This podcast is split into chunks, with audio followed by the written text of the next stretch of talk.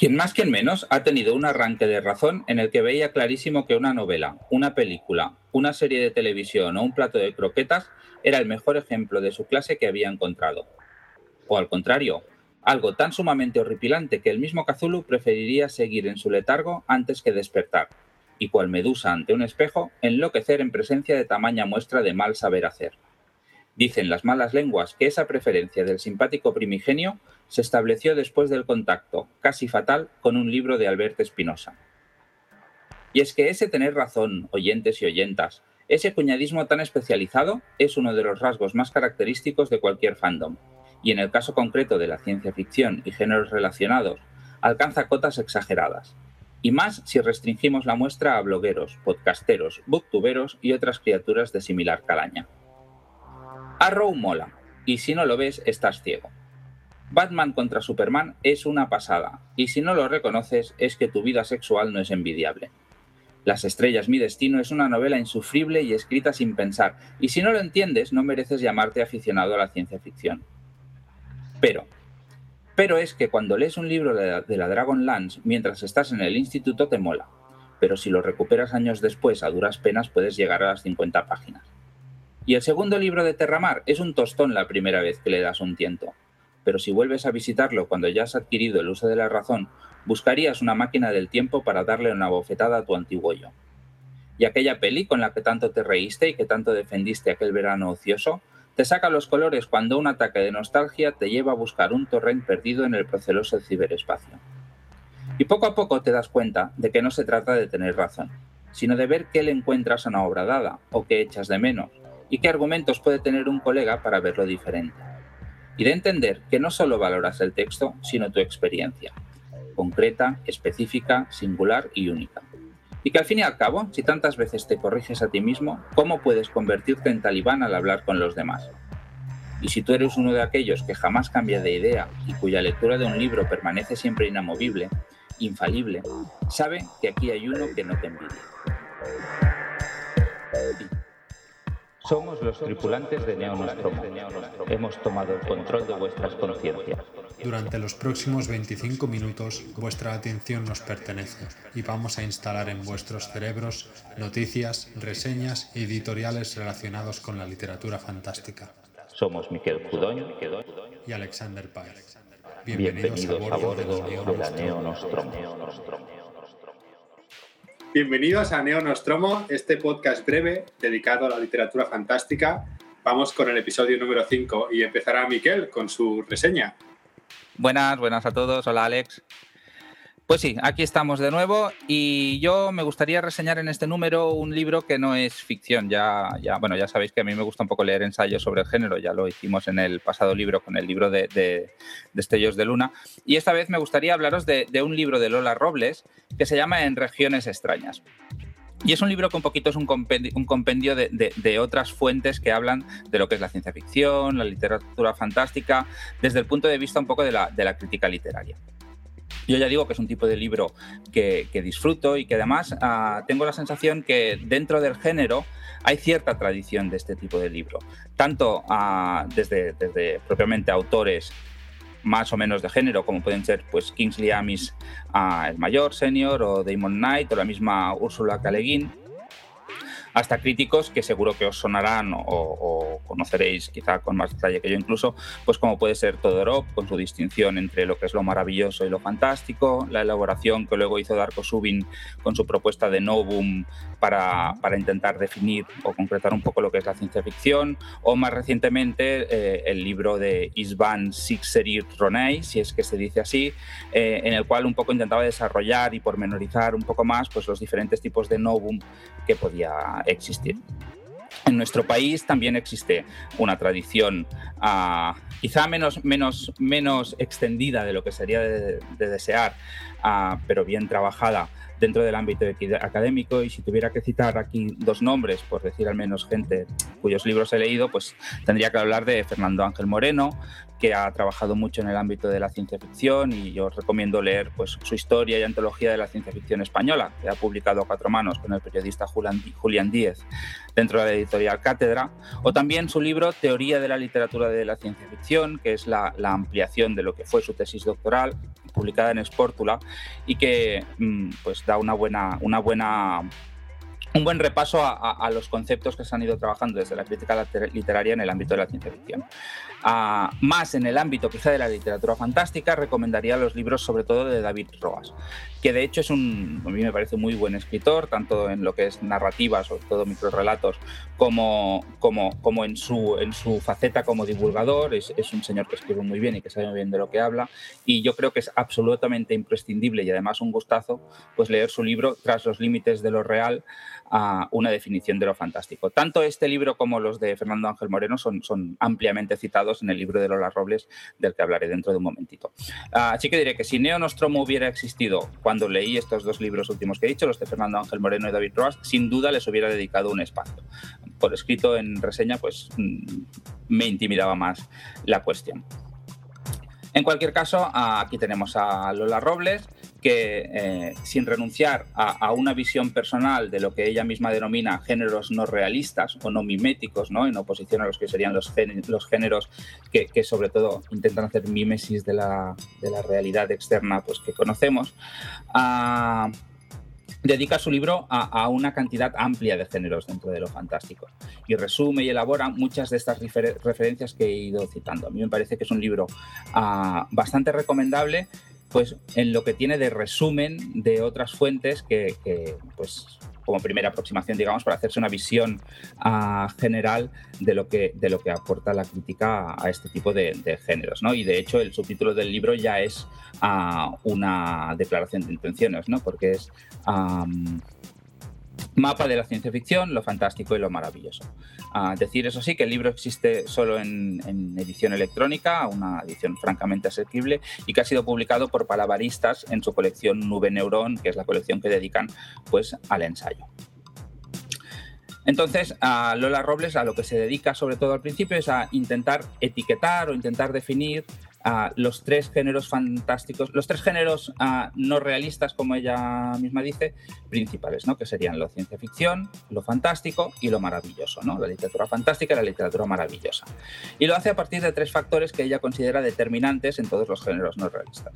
Que por, una, por un lado son la ubicación espaciotemporal de la acción de la obra, o sea, si la obra se ambienta en nuestra realidad o en otra realidad, a qué tipo de entidades de ficción aparecen, que pueden ser realistas o miméticas o no realistas, no miméticas. Y cuando digo entidades de ficción no me, refiero solo a, personajes como pueden ser monstruos o magos, sino a, la propia magia o, poderes o cosas así.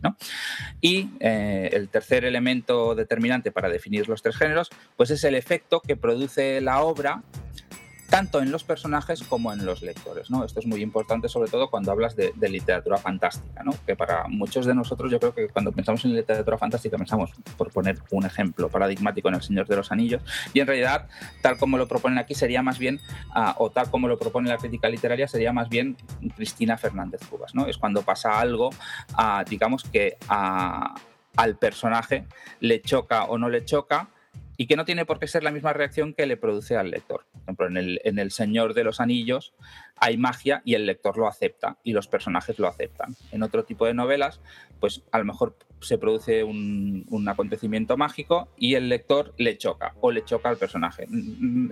jugando con estos conceptos se pueden definir pues, diferentes géneros. Y a continuación se pone a desgranar una serie de subgéneros que para mí quizá eh, es el ámbito en el, que, en el que una crítica, en el que menos me convence el libro. ¿no? Pues, por ejemplo, en Lo Maravilloso se pone a, que para sería la fantasía comercial tradicional, se pone a desgranar en fantasía juvenil e infantil, alta fantasía, fantasía heroica, fantasía mitológica, etc. Ciencia ficción, pues ciencia ficción dura, utopía, ucronía, cyberpunk, steampunk, etc. Ah, literatura fantástica, Aquí quizá le da un poco más de juego. El cuento fantástico, la literatura gótica, la literatura de terror. Y el problema que tengo yo con esta subclasificación, que me, pasa, que me ha pasado otras veces con otros libros, es que aunque a nivel descriptivo puede ser útil para que nos entendamos y para que nos hagamos una idea del tipo de libro al que nos estamos refiriendo, ah, siempre me parece un poco arbitraria y un poco excesiva. En ese sentido, el libro que he citado antes de Sixeri Ronay, que es Las siete bellezas de la ciencia ficción, pues quizá es más interesante y propone subclasificaciones que nunca se van a extender entre los que son los aficionados, pero como la neología ficcional, los novums ficcionales, la historia futura, la ciencia imaginaria y, algunos otros, ¿no? ahora no, es el caso de empezar a, nombrarlos, pero que, pueden dar un poco más, son, son más generalizables, quizá. Ah, también haría una crítica a la estructura del libro, que aunque es muy legible y está bien escrito, a mí me parece que se podría haber beneficiado de un esfuerzo de edición mayor a, nivel estético. ¿no? Ahora lo lees y parecen casi unos apuntes, ah, esquematizado con niveles y subniveles numerados y a, veces es una lectura un poco, un poco arisca, en el sentido de que tienes que, te cuesta hacerte una, composición de, la estructura por, por sobrecarga de información de la estructura del texto. En cualquier caso, a mí me parece que es un libro que consigue reunir en un único volumen diferentes intereses de la crítica y que da una visión general bastante exhaustiva y accesible para cualquier interesado al género pues, que quiera tener un primer contacto con este tipo de ensayo. En este sentido, me parece una puerta de entrada ideal que luego permite ir rastreando varias de las lecturas en las que se basa, las de Roas o las de Fernando Ángel Moreno, pues mm, haciéndote un poco una mínima guía ¿no? en este sentido. También sí que destacaría que es un placer leer los comentarios de Lola Robles a las diferentes obras de ficción ah, pues que va nombrando, ¿no? que no, sin, entrar a reseñarlas, pues sí que para contextualizarlas se refiere a ellas. Y se nota la pasión que ella siente por, estos por estos libros y de hecho te da muchas ganas de leer pues las que puedas haber, las que te pueden haber faltado. ¿no? Ah, también uno de los intereses particulares de, Lola Robles pues es la cuestión del género, no la del género literario en ese sentido, sino la del género sexual, la identidad sexual, y es un enfoque que aporta muchas veces al, hablar de los libros o al hablar de la crítica literaria, y que a mí me parece que es un, rasgo ah, muy interesante del libro. Para acabar, ya digo, es un libro que recomiendo, me parece que es un libro ah, que, que, hace falta que se hagan más libros de este tipo y que yo le, lo puntuaría con tres estrellas y media sobre cinco estrellas. Muy bien, la verdad es que estoy muy de acuerdo en el hecho de que hacen falta más ensayos de este tipo. Sobre todo parece que el mundo anglosajón sí que le dedica mucho espacio al ensayo sobre el género fantástico y en España simplemente nos dedicamos a consumirlo, ¿no? Da esta sensación en cuanto a nivel de publicación editorial. Sí, muy bien, yo creo que, sí. A ver, existe la tradición, pero me parece que, que, más en ámbitos académicos que, pues me da la sensación, sobre todo desde hace unos últimos años, que me he metido más en, este tipo de fandom, de que está un poco más relegada a festivales, quizás por decirte algo, o a saraos o a presentaciones de libros, que son en los cuales sí que se desarrolla más este tipo de ensayo o de reflexión sobre el género, pero no hay publicaciones, mm, como si dijéramos, mm, per se, en grandes sellos o en sellos importantes. Es decir, este que estás comentando ahora ha salido en Palabristas, en Lectus, es un sello pequeñito que publica cosas muy interesantes, sí, pero es decir, la distribución que tiene y el alcance que tiene es el que es, ¿no? O los libros de Roas, por ejemplo, que también han salido en, editoriales pues más o menos pequeñas. Pero da la sensación que las editoriales grandes no se atreven o, simplemente no le, no le, dan importancia al ensayo fantástico. Sí, y, yo creo que además se puede entender que, lleva un riesgo comercial, ¿no? O sea, nunca se va a vender tanto un libro de este tipo como, pues, como un libro de, puramente de ficción. Eh, yo creo que lo que sí que es una buena noticia es que, pues, que están apareciendo diferentes mm, publicaciones, seguramente no en formato libro, sino más en formato revista o en formato artículos, que no son simplemente blogs. ¿eh? Ahora estoy pensando, por ejemplo, en la revista Hélice, que ya lleva una, un cierto recorrido, o, quizá menos cercana a, la parte de teoría literaria y más cercana, digamos, a la ficción, pero también con un esfuerzo de divulgación pues la, revista Supersonic, en la que tanto tú como yo colaboramos, ¿no? Ah, y sí que hay algunas colecciones en, por ejemplo, Valdemar tiene una, una, línea que es bastante interesante, que claro, está centrada en el tipo de literatura que ellos producen, lógicamente, pero que es interesante. No sé, yo sí que creo que, yo sería mm, lector y comprador de este tipo de libros, pero entiendo que a nivel comercial, pues puede tener cierto riesgo. Por eso, pues me gusta hacer lo posible para, para, para recomendarlos cuando creo que aparece algo que vale la pena en este sentido. Me vais a permitir que para la reseña que voy a hacer ahora de China Mieville haga un Rothfuss. Un Rothfuss es una disculpa de antemano ante lo que va a ocurrir a continuación. Reseñar The Last Days of New Paris, los últimos días de la Nueva París, es muy complicado. Así que me pido disculpas de antemano si resbalo en algún término, si hago una reflexión que no tiene nada que ver con Mieville, pero es muy complicado reseñar esta novela. Para mí también ha sido muy complicado leerla. Creo que, bueno, ahora lo veréis con la reseña, pero bueno, ahí, ahí queda el, aviso antes de la reseña y nada, vamos, vamos al trapo. Me da la sensación que China Mieville es un autor muy difícil de clasificar en géneros, es decir, es de esos autores que vuelven como libreros. Es weird, es ficción especulativa, es fantasía, ciencia ficción, steampunk. Bueno, la verdad es que a mí me da igual. Lo, interesante de China Mieville es que es todo. Es un poco todo y es un poco nada. Dentro de ya esta introducción de Mieville, eh, The Last Days of New Paris no sabría clasificarla para nada. Tiene ciencia ficción, tiene especulación, sobre todo mucha especulación, tiene especulación histórica, tiene fantasía, pero lo que sobre todo tiene, y no sé si esto es un género o podría existir como género, es un estilo intelectual. Creo que intelectual es la palabra de esta reseña. Y antes de seguir por este camino de espinas y de dificultades, eh, voy a intentar que la reseña no suene, o sea, que, que el libro no suene demasiado pomposo, que el libro no suene demasiado, ostras, pero si esto es para yo qué sé, para gente con doctorados o... No, The Last Days of New Paris es muy divertida, es una novela muy entretenida, creo que es muy fácil de leer en el sentido básico de la lectura. Es, es muy fácil de, entrar, entrarés y pim pam. Pero creo que Mieville eh, es un poco maniático en cuanto a introducir segundos sentidos, en cuanto a introducir metáforas, en cuanto a introducir símbolos en todo. Entonces, The Last News of New Paris puede dar para muchísimos artículos. De hecho, si dais una vuelta, buscáis eh, The Last Days of New Paris Review, veréis artículos de dos o tres páginas que simplemente van sobre una figura en concreto de la novela. Pero bueno, Alex, ¿de, qué va esta novela? Porque no paras de decir lo complicada o fácil que es, pero no, no nos está explicando nada.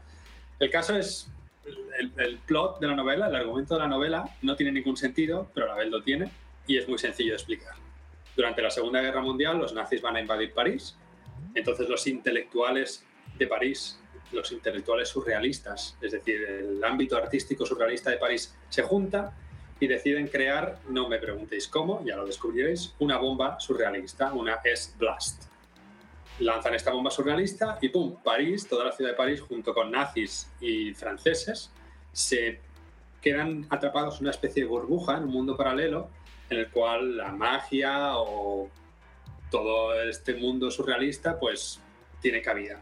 Es decir, se transporta, esta, esta explosión los transporta a otro universo, por decirlo así.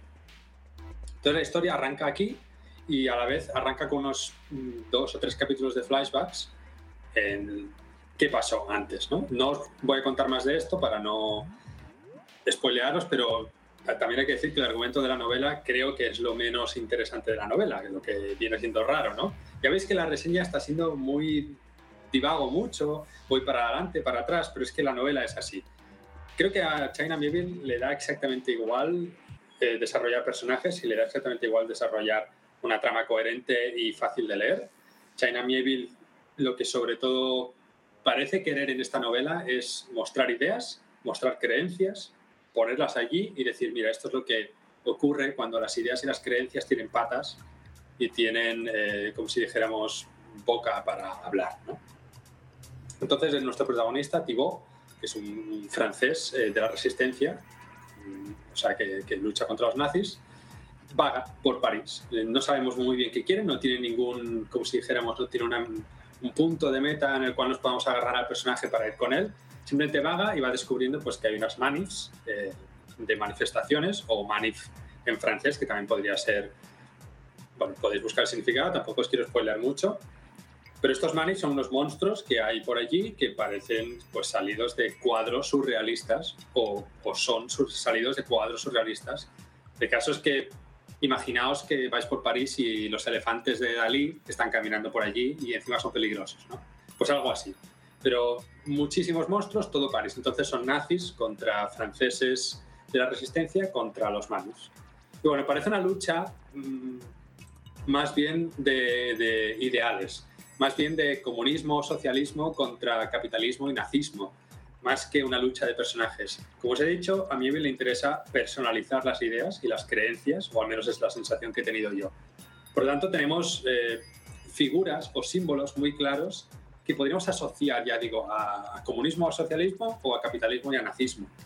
Tanto con los manips, con incluso hay eh, espías del infierno, quiero decir, es, hay muchísimos símbolos muy curiosos que en una primera lectura no encajan o no tienen coherencia, pero que cuando le empiezas a dar vueltas, pues te das cuenta que, por ejemplo, que aparezca la figura de André Breton, que es el fundador del surrealismo del francés y eh, europeo, que aparezca esta figura tiene una importancia básica, porque André Breton eh, hizo una serie de manifiestos marxistas o socialistas y comunistas, en los cuales relacionaba el surrealismo.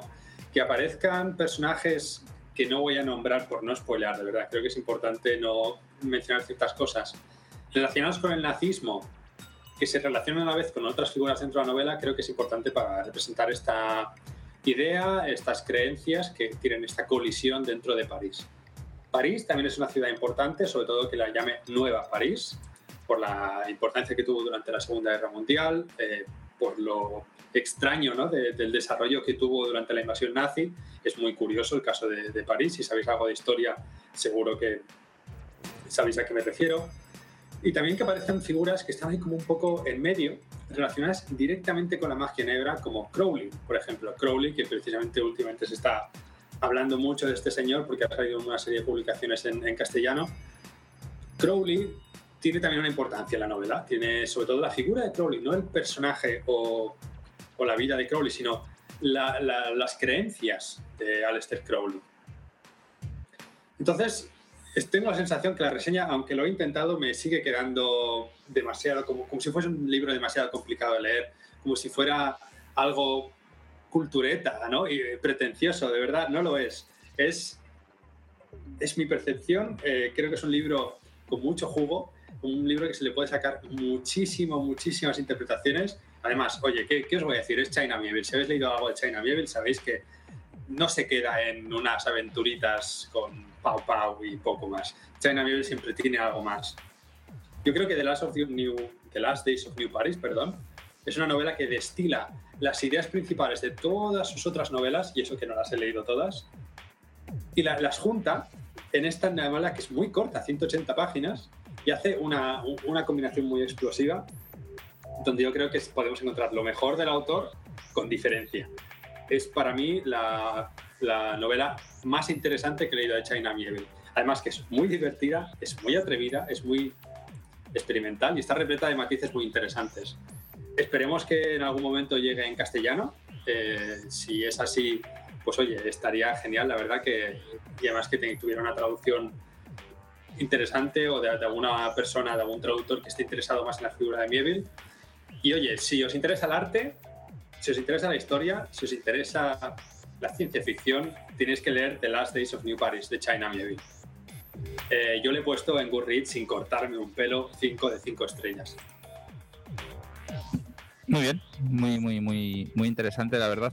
Ah, yo, yo, también soy fan de China Mieville y ya sabes que cuando leí la reseña que has hecho de la novela, que me parece que ha salido hoy mismo en, en, en Supersonic, pensé, mmm, no sé si me has convencido hoy, sí, hoy sí, hoy me has convencido ya sin lugar a dudas. Y sobre todo por eso, porque claro, es una novela, yo creo que, que el, el, riesgo que corres cuando la explicas es el que el miedo que tú tenías, de que dé la sensación de que sea una novela pues muy cultureta y que eso puede alejar a, a, ciertos lectores, ¿no? O sea, que, que, a lo mejor ese puede ser el único valor. En cambio, yo creo que sí que has explicado muy bien, pues que se trata de una novela muy divertida. Uh, me interesaba saber el no sé si tú has leído Kraken, pero recientemente había leído una reseña del libro que la comparaba en cuanto a diversión con Kraken también de Chena Meville, lo cual no es decir poco, porque es una novela con la que yo me reí mucho, la verdad. No he leído Kraken. Perdón, perdón. No, no digo, no he leído Kraken, pero creo que The Last Days of New Paris es muy divertida porque es como un Mieville desatado, no tiene límites, es como oye, estamos en un universo paralelo, eh, meto nazis, meto a Crowley, meto a los surrealistas, es decir, yo creo que ya solo lo que he explicado de los propios Manix, de los monstruos estos salidos de cuadros, ya es una ira de olla suficiente para que sepas que, que la novela no tiene, no tiene demasiado... No, no, China Mieville no se ha cortado, no se pone límites, va a saco. Yo creo que ahí tiene un punto de diversión. No sé, sí que es verdad que la, la novela en general tiene un tono oscuro, pero tiene escenas que tampoco puedo desvelar, que son hilarantes, que es que habían parecido divertidísimas, sobre todo hacia el final hay algunas que dices, la es que aquí se te ha ido completamente la olla y has creado una escena que va a ser memorable, que seguramente mucha gente recuerde. Sí, esa sensación de imaginación desatada en, Kraken también la tuve. Y luego lo que has mencionado de, pues que usa símbolos, digamos, vinculados al socialismo o, símbolos vinculados al, capitalismo, ah, me ha recordado un poco también a su otra novela, aquella de La ciudad y la ciudad, que sí que un poco situaba en un mismo espacio dos ciudades, ¿no? una de las cuales era más de tradición socialista o comunista y la otra pues más capitalista y también la forma de reflejarlas pues variaba un poco. Sí, por eso comentaba lo de parece que ha sacado las, ideas, las mejores ideas de todas sus otras novelas. Aquí tenemos esta nueva París que ha salido de una París antigua en la cual hay este choque de ideas. ¿no? Eh, está muy clara el desarrollo del socialismo en un monstruo y el desarrollo del nazismo y capitalismo en otro monstruo que luego tienen cierto clímax, ¿no? Pero quiero decir, eh, tampoco lo esconde. Es decir, este monstruo es, no es malo, es, tiene esta ideología y este otro monstruo tampoco es ni malo ni bueno, tiene esta otra ideología, conviven en un espacio común, como ocurrió durante la Segunda Guerra Mundial, que convivía el nazismo con la resistencia francesa, ocurrió, la, la Francia de Vichy. Y, y en este sentido, yo creo que sí que tiene muchas reminiscencias clarísimas a la ciudad y la ciudad. Y eso que es una novela que leí hace mucho tiempo y tampoco recuerdo mucho, pero yo la relacionaría clarísimamente, sí. Muy bien. También me ha hecho pensar en una novela que no he leído, pero de la que he oído hablar mucho, que es muy famosa como clásico de la ficción, que es el A Barefoot in the Head, la cabeza descalza de, Brian Aldiss, que se supone que en, una, en un contexto similar, me parece que Segunda Guerra Mundial, uh, no, Segunda Guerra Mundial no, no sé, bueno, en, una, en, una, en un conflicto global, uh, uno de los contendientes ah, lanza sobre Europa una bomba de, drogas psicodélicas. Entonces, toda Europa está permanentemente colocada con LSD, como digamos. Y, es una novela. Y me ha hecho pensar un poco en eso. Habría que leerla, sí, sí. Vale, no sé, yo no tengo nada más que decir. Muy bien, ah, vendida. Perfecto. Bueno, y llegados a este punto, como solemos hacer pues al menos en uno de cada dos programas, vamos con las novedades editoriales. Ya avisamos que después del verano eh, la cosa llega cargadita y que la lista es un poco más extensa de lo que solemos hacer y que eso puede repercutir un poco en la duración del programa. Venga, como decimos en catalán, nem per feina. El primer libro de esta lista de novedades es El Marte Largo, escrita a cuatro manos por Terry Pratchett. Eh, Terry Pratchett echamos de menos y Stephen Baxter, publicada en Fantasy. La siguiente es una antología de cuentos llamada Rampo, la mirada perversa, de, Dogawa Rampo, publicada en Satori. Es una antología de, varios cuentos que ya se habían publicado antes, pero esta vez están todos traducidos de japonés. Muy interesante, cuentos oscuros, cuentos de misterios. Luego hay una antología también que se ha publicado en Quaterni llamada Fábulas y Leyendas de China, que completa una trilogía de cuentos y fábulas sobre eh, Japón, India y en este caso de China. Están las tres publicaciones muy interesantes también. Muy bien, los siguientes tres libros ah, son por un lado Lámpara de Noche, una reedición que hace Gigamesh de la novela de Jack Vance. Esta la, leí en su momento y la verdad es que guardo un recuerdo difuso pero, pero positivo. Ah, sacan también otro, otra obra de Jack Vance, en este caso es todo un estuche con la trilogía de Lioness, también pues por Gigamesh, que tiene una pinta sencillamente espectacular bueno, como por, el libro en sí y, como objeto de coleccionismo incluso. Y finalmente, pues destacamos que hoy mismo, en el momento de estar grabando este programa, un día o dos antes de que escuchéis, de que lo estéis escuchando, ah, pues ha salido ya el quinto número de la revista Supersonic, ah, que podéis adquirir a través de, la web de Lecto y que es editada por Palabaristas, en la que tanto Alex como yo, pues participamos como colaboradores. El siguiente es uno que yo personalmente tengo muchas ganas de leer, que es La gran historia de los videojuegos de Stephen L. Ken, publicado en Nova y traducido por David Tejera. Eh, además, Nova también ha hecho una reedición de lujo, es decir, tapaduras sobre cubiertas, una corrección de la traducción del Imperio Final de Brandon Sanderson, es decir, el primer tomo de esta trilogía, que como he dicho está corregido, eh, la traducción está corregida por Manuel de los Reyes y cuyo segundo volumen se publicará el 20 de septiembre, El Pozo de la Ascensión, el cual también vendrá con ilustraciones de, Simonetti y yo que sé, una edición, como decía Miquel, de coleccionismo puro, vaya, una edición espectacular. Muy bien. Eh, seguimos también con Ediciones B y seguimos también con Brandon Sanderson ah, porque acaba de salir el, segundo volumen de, la serie de Alcatraz contra los bibliotecarios malignos. Ah, este es una saga juvenil. Este segundo volumen se titula Los, huesos del escriba y es como una alternativa muy gamberra a Harry Potter que a mí me parece muy divertida y recomendable. Eh, también desde Cátedra nos traen una novela de Philip K. Dick, en este caso Gestar Escala, que diría que es la primera vez que aparece traducida en español en España, pero mm, podría, podría estarme equivocando ahora, no estoy seguro. Uh, IOZ Editorial nos trae un libro de Cliff Barker que se titula Días de magia, Noches de guerra. Eh, habrá que apuntarse ese de los huevos del escriba, eh, He estado a punto de decir huevos, ¿se me ha escapado? No, no, has dicho huevos. Vaya, pues eran huesos, ¿eh? El siguiente es Róndola, de Sofía Rey, que ha sido publicada en la colección de, fantasía y ciencia ficción de, Minotauro. antes hablamos de, ensayos, eh, durante la reseña de Miquel, precisamente, ya hemos mencionado uno, ¿no? El de la gran historia de los videojuegos. Ahora mencionamos otro, llamado Una partida más y me acuesto, de Guillermo Tato. También es un ensayo sobre videojuegos y está publicado en Timon Más. Y otro de los libros de esta ya larguísima lista de novedades es Lemuria, Cuentos extraños y malditos de Karl Hans Stroby, publicado en Valdemar, en la colección gótica, es decir, de esas colecciones tapadura, caras pero espectaculares que todos queremos tener.